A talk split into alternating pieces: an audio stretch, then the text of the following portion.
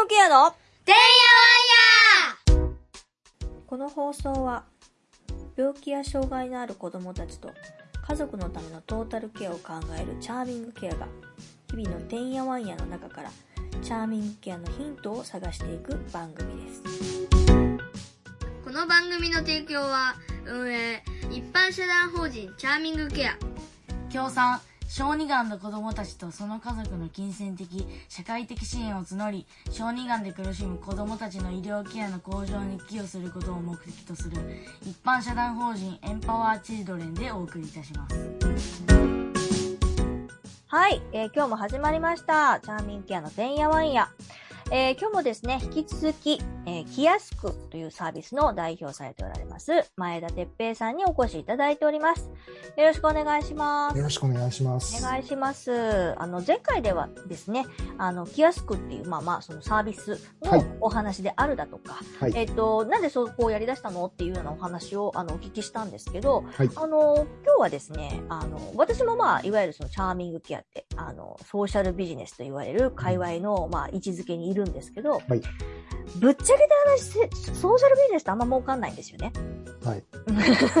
でだけど、きちんと商業ベースに乗って、まあ、ユニクロにお勤めだったんだけども、はい。はい。はい。ユニクロを辞めてまでソーシャルビジネスをやろうっていう、そういうところをなんでそうなったんだろうっていうのは私すごく興味範囲なので、うんお話を聞きたいなっていうところと、あとは、えっ、と、この前ね、あの、お話いただきまして、あの、た短縮するとすごい可愛らしい、ワイワイ、ワイワイビ、はワイワイコンテストい。はどんな感じだったのっていうようなお話だとか、はい。そのはい。辺がおくお伺いできればいいかなと思っております。はいよろしくお願いします。まず、そうですね、その、割と、あの、近しいというか、もう表彰式とか終わったんですか？そのワイワイ。表彰式終わりました。はい。どんな感じだったんですか？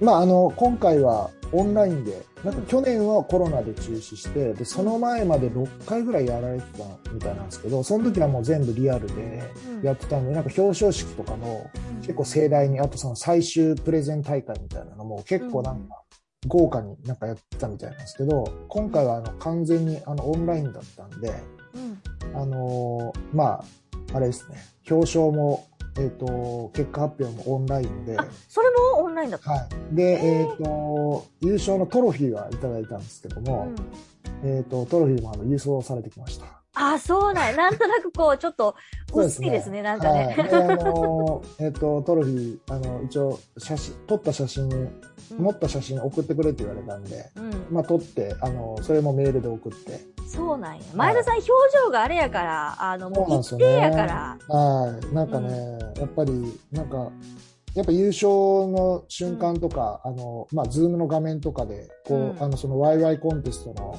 SNS とかでもうんうん。出してもらったんですけど、うんなんか全然笑ってなくて。うんなんだこれみたいな。ダメじゃん、それ。はい、そうなんですよ。うんで、あれだったんですよね、その、いや、まあ、これすごいどうでもいい話なんですけど、その、いい学生部門と一般部門ってて、うんうん。で、えっ、と、僕最初その10月に一般部門のコンテストがあって、まあそれで優勝して、で、えっ、と、一般部門と学生部門の中の上位6チームでもう一回、あの、え、それ全体でな、どれぐらいいたんですか？えっ、と、最初100チームぐらい。あ、そんなにいるんだ。はい。で、えっ、と、まあ100チームで、うんえっ、と、そう。で、学生が25チームぐらいかな。で、社会人が75チームぐらいだったと思うんですけど、で、一旦その、まず最初はあれなんですよ。6月、7月、8月、9月に、うん。えっと、まあ、月1回なんですけど、うん。まあ、日曜日に半日かけてうん、いろいろその、ソーシャルビジネスとはっていうところから、うん。まあ、あの、マーケティングとか、うん。仲間づくりとか、資金調達とか、まあ、いろんなその、一通りビジネスを、あの、やっていく上でのア、クセラレーションも一緒にくっついてるみたいな感じ。セミナーを、あの、やっていただいて、で、えっ、と、まあ、それと並行して、まあ、その自分のプランを練りながらうん。うん。作って、で、審査をしてもらって、んで、えっ、と、10月の、に、その中で社会人と学生が10チームずつ、うん。もうその時点で、あの、そこまでし絞られたんですけど、えっと、10チームずつが、えっ、と、そのコンテスト、一般部門、あと社会、えっ、と、学生部門、それぞれの、えっ、と、コンテストを、うん。えっ、と、プレゼンやって、うん。うん。うん。で、審査員の方に、あの、質疑応答とかも踏まえて、うん。で、それのトータルで、えっと、それをオンラインで、まあうん、プレゼンは、あの、あらかじめ録画したやつをうん。流して、で、えっと、その後にそれを見て審査員から、えっと、質疑応答を受けて、うん。うん。あの、リアルタイムでですね。うん。うん。オンラインで。で、っていうので、えっと、10チームずつの、えっと、コンテストがあって、で、それで、まあ僕まず10月学生、あ、じゃあ一般部門で優勝しました。うん。で、10月にその20チームの中から、まあ僕も含めて上位6チームが学生と一般、あの、合わさって、うんえっと、6チームで最後もう一回そのプレゼン内容をブラッシュアップして、うん。総合優勝を決めるっていうのが、うん。先日、あの、11月の7日にありまして、うん。でそこでも、あの、まあ、優勝ができたっていう。うん。まあ、で、まあ、10月の時にちょっと笑顔で写真撮ってもらえなかったんで、まあ、うん11月の時はちょっと意識はしてたんですけど、結局、まあ、あの、やっぱり、まあしたっていうのがあったんですけど、まあでも、あの、優勝できましたし、あの、いや、でもおめでとうございます。よかったですよね。それ、すごい大変。私もアクセラレーションで、えっと、うん東京都がやってるアップトウェマン、ウウィメンっていうのかな？おーはいはいはいで、あの、採択されてやったんですけど、それコンテストではなくて、あの、割とああの、アクセラレーションバーってやって、最終的にピッチみたいのがやっぱあって、あの、投資家とかに向けてね、はいはいあるんですけど、月に1回とか、月に1回じゃないわ、あれ、週に1回だ。週に1回とか2回ぐらい、はい。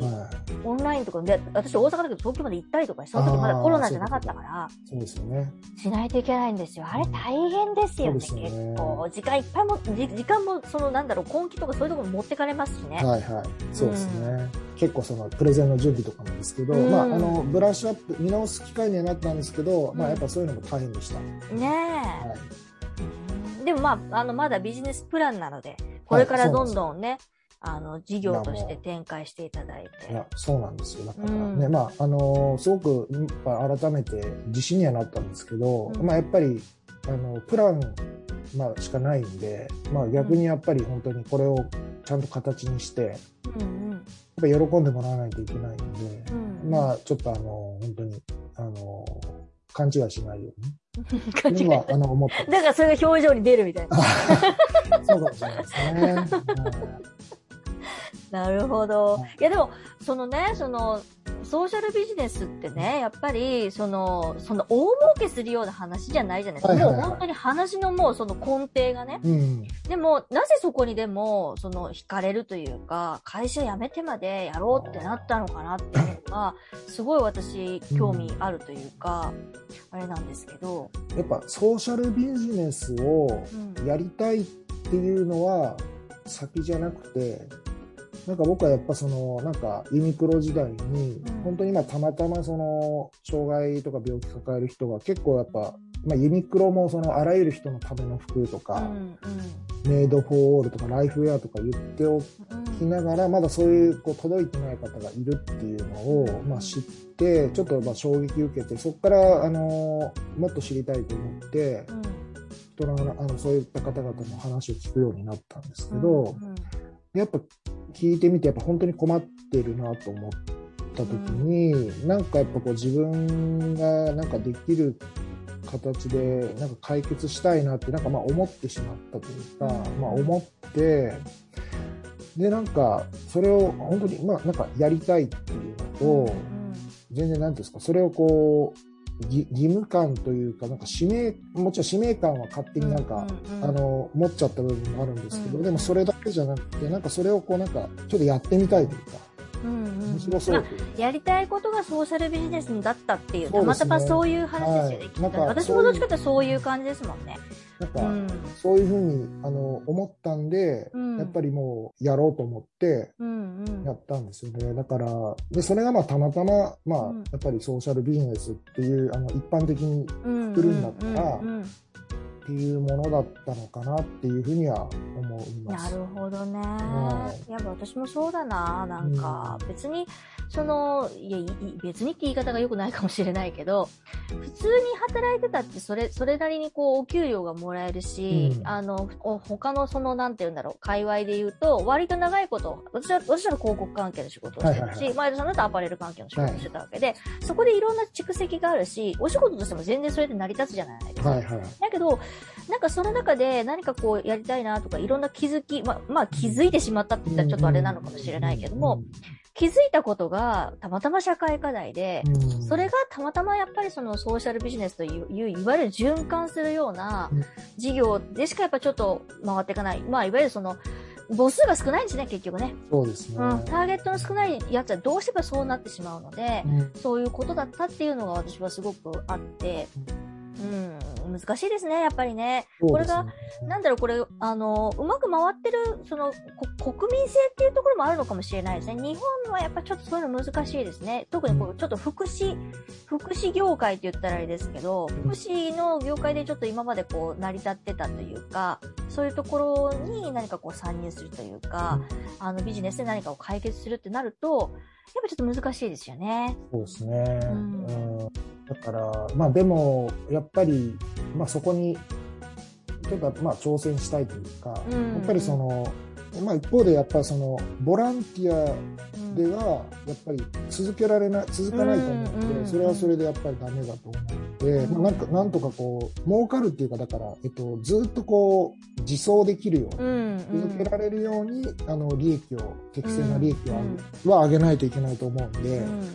もうそれが今石島さんおっしゃったように、まあ日本とか特に難しいんですけど、ん。まあでももう、まあや、やりたいと思ったから、うん。とりあえずやっぱりやってみたいっていうですかね。だから僕もあの、いや、そんななんか儲かんないことをなんでやるのとか、それって儲かんのとか、こうなんか、こう言われた時に、うん。まああの、ちょっとまだ自分のビジネス始めれてないんで、うん。ちょっとまだ証明できないで、まあもどかしい部分はあるんですけど、まあちょっと見とけよっていう部分があるんですけど、も儲かるからやるとか、うん。儲からないんだったらやらない方がいいとか、うん。別にそんなのは僕はあんまり、あの、どうでもよくて、やっぱまあ、基本的にはやっぱり自分がやりたいと思って、うんあと必要だからですよね。そうですね。うんは必要だからやっ絶ぱやるんだよっていると思いうのがう。んで、うんあのもうた、なのでやってるっていう感じですよね。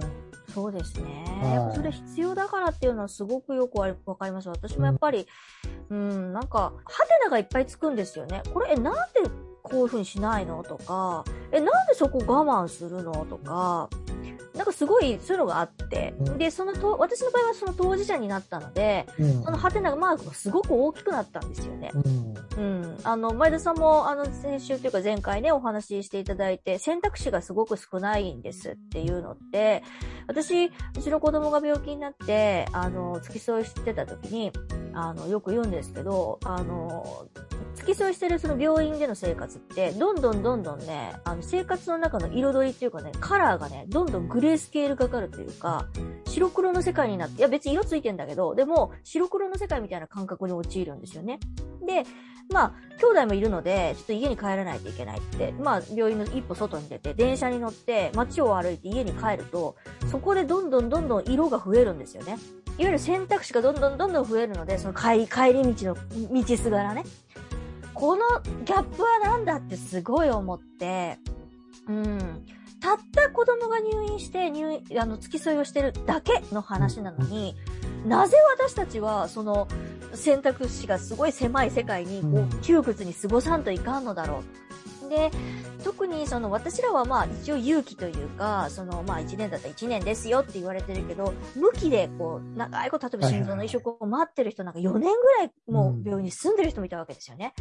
そういう人たちは、これ、なんだろう？このど、こういう気持ちをどうやって消化してんだろうと思って、うんそれがやっぱり、なんかこう、どうにかしたい、な、何か、まあ私のやってる授業で何かこう解決する、全部が解決するわけではないですけど、やっぱりなんかこう、多分前田さんのやろうとしてることもそうだと思うんだけど、生活の中の彩りっていうか、うん、あの、気持ちの余裕であるだとか、そういうところになんか繋がること、なんかできないのかなっていうのが、すごい、あの、ありましたね、私は。うんうん。いや、そうと思います。だから、うん本当、もう本当、それだけしかないっていうか、僕もやっぱ石島さんとやっぱ同じで、だから、その、ソーシャルビジネス的な、こう、まあ、ななんですか、えソーシャルビジネスってこういうものだみたいな、まあ、こう、ビジネスの型とかあるじゃないですか。まあ、あと一般、そうじゃないビジネスはこうだとか、うなんか別にそれはもうどっちでも僕は良くて、もうそれよりもその本当に自分がやっぱりこう喜んでもらいたいなって思ってる人にうん。一番喜んでもらえて、うん。で、かつそのビジネスとしてもまあうん。続けていける形がうん。僕はやりたいビジネスであって、うん。これはもう別にソーシャルビジネスってうん。に入ろうが、入らなかろうがね。まあ、もう別にどっちでもいいかなっていうふうには思ってます。どは。いいや、でもそれが私もすごい今の話聞いてしっくりくる。いや、この前ね、そのソーシャルビジネスとはみたいな話を、うんあの、なんかそういう研修みたいなのがあって話してたんですよ。うんで、なんかやっぱりね、その、いわゆる今、今時その SDGs がなんちゃらかんちゃらとか言って、ソーシャルビジネスがなんか流行りみたいなとこあるじゃないですか。はいはいはいなんかいいことしてるよみたいな。でそ、自分のお気に入りの SDGs の課題を見つけてソーシャルビジネスを探しましょうとか、なんかソーシャルビジネスをやろうと思うんですみたいな人たちもやっぱいるんですよね。なんかすごいなんかモヤモヤして、ソーシャルビジネスってやろうと思ってやるもんじゃないけどすごい思って。ね ねえ。気づいちゃったから、もう、うんもう、ソーシャルビジネスも減ったくれまし、やったらソーシャルビジネスだったっていそう。話だから、ソーシャルビジネス、お気に入りの社会課題、え、何それとか思って、すごい気持ち悪かったんですよね。そうですね。うん。うん。僕はやっぱ多分、あの、まあ、そ、そっちからそういう入り方はしてないけど、んでも、そう、そういう風な形から入っていっちゃったら、僕はなんか多分続け、多分、うん。いかないような気がする。うん。うん。いや、でもなんか良かったです。前田さんのそういうご意見が伺えて。やっぱいますからね、そういう人。結構いますよ、最近。あの、若者多いですよ、結構。あ、若者に怒られるけど。ソーシャルビジネスをしたいみたいな。したい人ね、いますよね。うん。うんそうですよ。いや、でもなんか、あの、あれです。やっぱり同じ思いというか、あの、考え方の人寄ってきますしね、本でね。そうですね。ね、共通の知り合いなんか多いですもんね、割とね。そうです。いや、でも本当、僕もあの、石島さんの、なんですかね、起業したきっかけとか、まあ、あの、以前見させてもらいましたけど、いや、本当にもう全然、その、もうとにかく目の前の、やっぱりこう、なんか、納得いかないことを、やうん。っぱりあの、解決してやろうっていう、もうなんか、うんもうそういう、なんですか、もうは入り口はそれですよね。やっぱり、うんうんもう本当に、なんか、見ちゃったから、やっぱり、そうそう。まあまあ、やりたいというか、うんうん。そういう意味で本当に僕と石島さんは、なんか、一緒なんだろうなと思いますし、なん。か、それは、だから、まあ、ちょっとこう、だビジネスやる上で、ちょっとしんどい、こう、うん。場面になっちゃうこともあるのかもしれないですけど、まあもううん、それでいいかなと思ってます。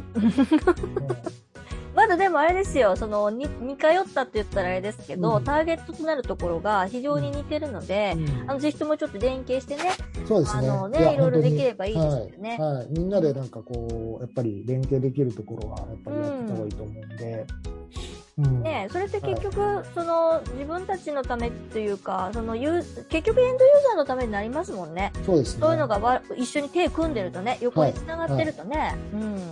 でそう、すごい思います。はい。